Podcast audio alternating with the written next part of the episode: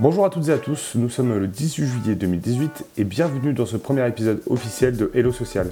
Le but de ce podcast Vous résumer l'actualité du droit du travail des dernières semaines et mieux comprendre le droit social, que vous soyez salarié ou employeur, et tout cela en moins de 10 minutes.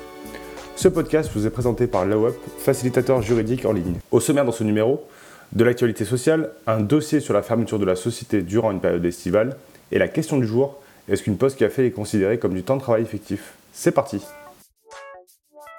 Commençons par la première rubrique, l'actu sociale. Le premier thème abordé est le règlement intérieur et la preuve de son dépôt. Le règlement intérieur est obligatoire à partir de 20 salariés et plus. La société peut aussi en rédiger un si son effectif est inférieur à 20 salariés. Attention, au jour de la sortie de ce podcast, la loi Pacte compte rehausser l'obligation à 50 salariés. Son contenu est défini très strictement et ne concerne que certaines catégories, et l'administration n'aime pas que l'on prenne des libertés. On y retrouve par exemple l'hygiène, la sécurité, le droit de la défense des salariés ou encore la discipline. C'est ce qui va nous intéresser ici, et nous allons y revenir juste après cette précision. Pour être pleinement valable et applicable auprès des salariés, l'employeur doit consulter le comité social économique, plus connu il y a quelques années sous le nom de délégué du personnel, ce sont les représentants du personnel. Suite à cette consultation, l'employeur effectue les formalités de dépôt de publicité du règlement intérieur. C'est-à-dire qu'il va déposer littéralement et physiquement le règlement intérieur auprès du secrétariat greffe du conseil de prud'homme. Un document est remis ou envoyé par la suite attestant du dépôt. Il est conseillé de faire tamponner un exemplaire afin de conserver une trace effective du dépôt et de la date. Ensuite, l'employeur doit se rendre à l'inspection du travail et déposer le règlement intérieur en double exemplaire, accompagné de l'avis des représentants du personnel si nécessaire. Le règlement intérieur doit pouvoir être consulté par les salariés de toutes les façons possibles, affichage réseau interne, ainsi que dans les locaux où se fait l'embauche. Attention, s'il manque une de ces formalités, le règlement intérieur est considéré comme étant inopposable aux salariés, c'est-à-dire que c'est une coquille vide, il ne sert à rien car l'employeur ne peut pas utiliser son contenu contre les salariés.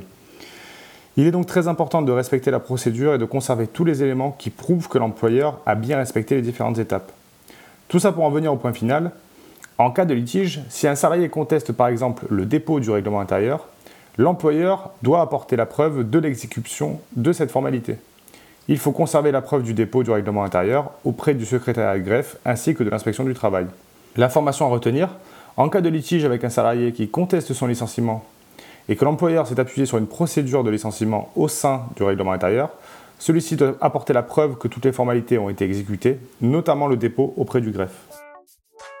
Le second thème va aborder le licenciement de la femme enceinte. Certains salariés bénéficient d'une protection contre le licenciement, et c'est notamment le cas pour une salariée enceinte qui bénéficie de cette protection. Il est quasiment impossible de licencier une salariée en situation de grossesse. Mais souvent, durant les premiers mois, la salariée ne l'annonce à personne, pas même à son employeur. L'information à retenir, si un employeur licencie une salariée alors qu'il n'avait pas connaissance de sa grossesse, celle-ci a 15 jours à compter de la date où elle a été officiellement informée de son licenciement pour envoyer un justificatif médical. Son licenciement peut ainsi être annulé. Le troisième thème est un flash info. Il s'agit de la prolongation du contrat de sécurisation professionnelle, dit CSP. Pour information, ce dispositif a été prolongé jusqu'au 30 juin 2019. Le CSP doit être proposé obligatoirement aux salariés lors d'un licenciement pour motif économique, dans une entreprise qui compte moins de 1000 salariés. Il permet un meilleur suivi par le Pôle emploi et une indemnité de chômage supérieure que dans le cadre d'une rupture conventionnelle par exemple. Le premier thème était un peu long et conséquent, donc ça sera tout pour l'actualité sociale. Passons maintenant au dossier. Dans cette seconde rubrique, nous développons un peu plus en détail un thème en rapport avec le droit social.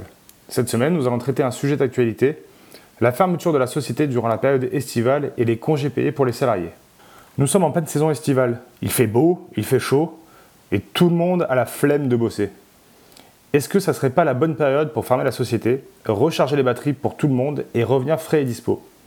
Bonne idée, mais ça demande une certaine préparation. S'il n'y a pas d'accord collectif ou une convention collective qui le prévoit, l'employeur peut décider de lui-même de fermer l'entreprise, sans rien demander à personne. Mais avant, il doit informer, que ce soit par écrit, affichage, mail, etc., tous les salariés de la structure et suffisamment tôt. Il est conseillé de le faire au minimum un mois avant la période de fermeture. Ce genre de décision se prend généralement en début d'année. Alors on a la flemme d'accord, mais la fermeture ne doit pas excéder 4 semaines de congés payés. Si des salariés viennent d'être embauchés ou d'autres qui n'ont pas assez de congés payés, bah. L'employeur peut accorder des congés anticipés ou des RTT. Le salarié peut toujours faire une demande d'aide financière auprès du Pôle emploi, mais c'est à lui de faire cette démarche. Si des salariés sont en période d'essai, la fermeture prolonge cette période, peu importe que le salarié soit en sans solde ou en congé payé. Et pour les CDD, vous allez me dire, eh bien, il vaut mieux faire apparaître sur le contrat de travail que la société sera fermée durant la période décidée, afin que le salarié puisse prendre une décision en son âme et conscience. Si ce n'est pas fait, l'employeur ne peut pas suspendre de lui-même le CDD pendant la période de fermeture. Mieux vaut prévoir deux périodes distinctes, si c'est possible avant la carence, ou de finir le CDD avant la fermeture de la société. Bien sûr, la société est fermée, mais n'oubliez pas d'effectuer vos déclarations sociales. L'URSSAF n'a jamais chaud et n'a jamais la flemme.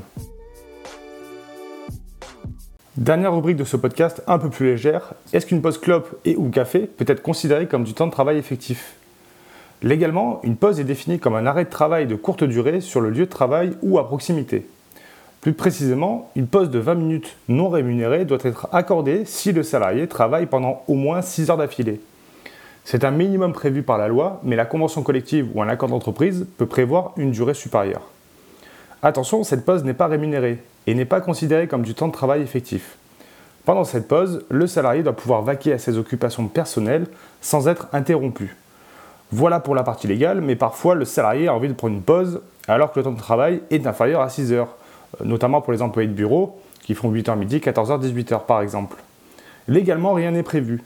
Cela peut être prévu dans le contrat de travail par exemple ou selon l'usage en vigueur au sein de la société. Dans la pratique, une pause café, même si le salarié n'est pas productif, permet de s'aérer l'esprit, de discuter avec des collègues ou même de discuter d'un dossier. L'employeur doit éviter de faire le gendarme avec le salarié sans que celui-ci n'abuse évidemment. Sinon, la sanction pourra tomber plus ou moins importante selon les faits. C'était tout pour ce premier épisode officiel de Hello Social et on se retrouve dans deux semaines.